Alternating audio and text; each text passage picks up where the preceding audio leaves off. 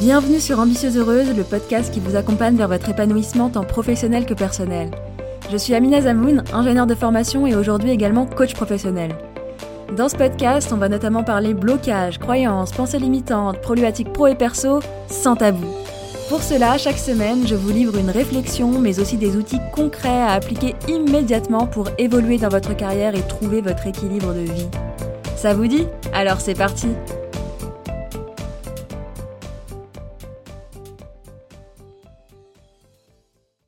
Bonjour à toutes et bienvenue dans le troisième épisode de la série La Minute Ambitieuse Heureuse. Ces épisodes courts et puissants où je vous propose une réflexion, un outil, une question pour apprendre à vous connaître et évoluer vers l'ambitieuse heureuse que vous voulez être. Aujourd'hui, je vous propose de parler de charge mentale. Vous savez, toutes ces petites choses qu'on doit faire et qui s'accumulent dans notre tête. Ce sont pas forcément des choses très compliquées, mais oh mon Dieu, comme ça prend de la place. Et on entend beaucoup parler de charge mentale domestique, mais la charge mentale, ça n'est pas limité à ça. La charge mentale, c'est en fait de la surcharge mentale. C'est le fait de devoir penser à plein plein de choses en même temps, et ça peut être effectivement toutes les tâches ménagères à faire en rentrant, mais ça peut être aussi tous les projets professionnels en cours, ça peut être les deux qui viennent s'entrecouper, etc. Ce que je vous propose ici, c'est de réfléchir à ce qui occupe votre charge mentale qu'est-ce qui occupe ma charge mentale? Et je vous propose, comme d'habitude, de réfléchir à cette question à la fin de l'épisode à l'écrit pour vous décharger déjà mentalement en posant sur papier ce qu'il y a dans votre tête. Donc ça, c'est la première chose. Notre cerveau n'est pas fait pour retenir toute la liste des courses, plus toute la liste de tâches à faire sur les trois mois à venir pour ce gros projet pro, plus tous nos rendez-vous médicaux, plus, plus, plus, plus. Donc déjà, on note tout, sur papier ou sur ordi, peu importe, et ensuite on voit comment est-ce qu'on peut faire pour éviter cette charge mentale. Est-ce que ça demande de l'organisation et de la gestion de projet, notamment pour le pro? Est-ce qu'il y a des choses qu'on peut déléguer?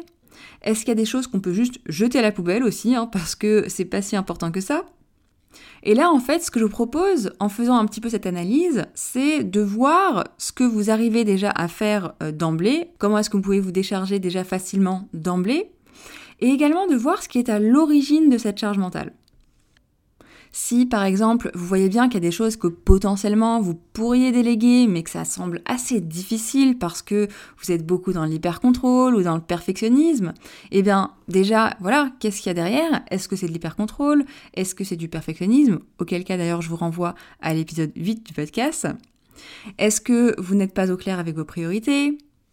Est-ce que vous n'êtes pas non plus réaliste avec le nombre de tâches que vous vous attribuez?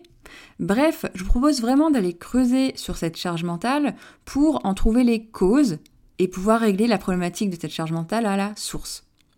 Donc, les questions que je vous propose, c'est qu'est-ce qui occupe ma charge mentale? Et donc de noter tout ça, de faire un flot de pensée avec ça.